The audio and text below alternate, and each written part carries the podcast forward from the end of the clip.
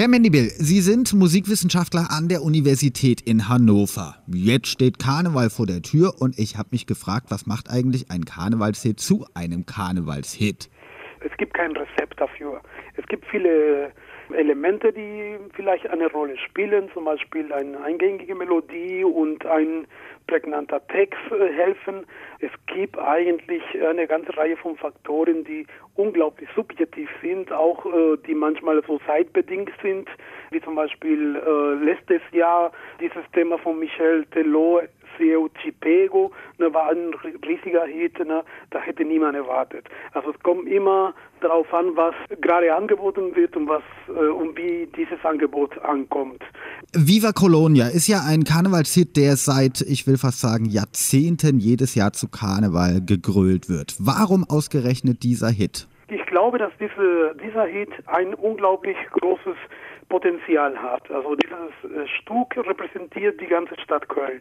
Also wenn Sie auf den Text achten, dann werden Sie merken, dass äh, viele Themen, die da angesprochen werden, charakteristisch für die Stadt Köln sind. Eine liberale Stadt, eine so Fremdheit, äh, Stadt. Ne? Und da bekennt sich die ganze Stadt Köln ne, als eine liberale Stadt und deswegen passt ganz gut zum Karneval. Ne? Dazu kommt natürlich auch, dass die Höhner eine sehr bekannte Gruppe sind und natürlich auch was ich sage, dass die Melodie sehr eingängig ist. Naja, aber den Song krölt man ja auch 40 Kilometer rein abwärts, also zum Beispiel in Düsseldorf, ziemlich textsicher mit.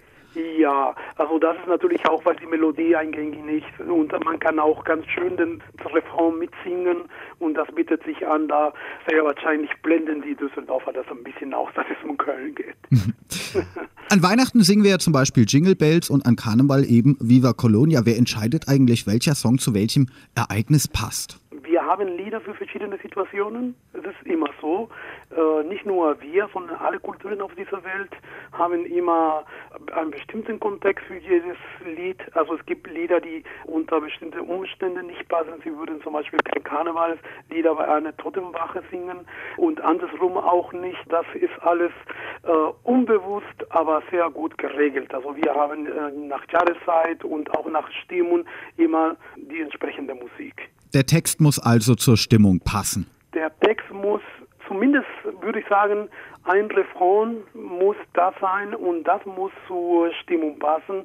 Also ich habe ähm, mich äh, jahrelang mit, der, mit dem Schlagerbereich beschäftigt und, und auch im Pop und Rock habe ich bemerkt, dass der Text nicht richtig zugehört wird. Viele Leute wissen nicht wirklich, worum es geht in einem Text, aber so die Refrains sind ganz wichtig, also dass die Leute mitsingen, also die prägnante Zeile eines Refrains sind sehr wichtig dafür. Also was äh, genau da gesagt wird, vielleicht nicht so wichtig, aber äh, so zentrale Aussagen, die müssen doch prägnant sein.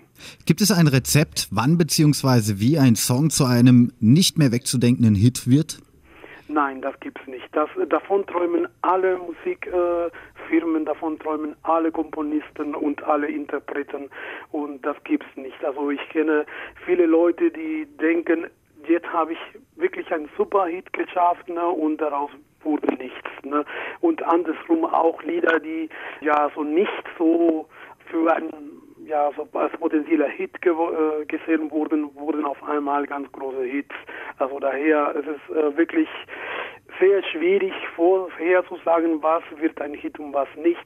Es gibt Leute, die, sag, sag ich mal, ein gutes Gefühl dafür haben. Also viele Produzenten denken, das konnte gut klappen, aber selbst, also ich habe einige Jahre auch in einer Plattenfirma gearbeitet und habe ich gesehen, dass auch vieles produziert wurde, natürlich mit dem Gedanken, das wird ein richtiger Knaller werden, aber das war nicht der Fall. Also da hat man sich sehr häufig geirrt.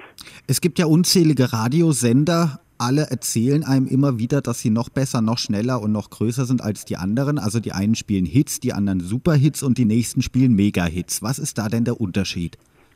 Überhaupt keinen Unterschied. Das ist äh, reine Strategien, um die Leute äh, anzuziehen. Ich würde sagen, ein Hit ist ein Hit. Es gibt äh, vielleicht eine andere Kategorie, die wir als Evergreens äh, bezeichnen konnten, Lieder die, wie Lili Marlene oder Let It Be, ne, so die, äh, ja, so man singt das seit Jahren und immer ja ein Teil der kollektiven, Gedächtnisses sind. Aber ich würde nicht sagen, also dass äh, es unterschiedliche Formen von Hits gibt. Entweder hat man Popularität erreicht oder nicht. Das, das andere ist nur der Diskurs darum, ne? also wie das bezeichnet wird. Also spielen wir einfach weiter Musik. Genau. Julio Mendibil, Musikwissenschaftler an der Hochschule in Hannover. Vielen Dank für diese kurzen Einblicke in die Welt der Musik. Dankeschön.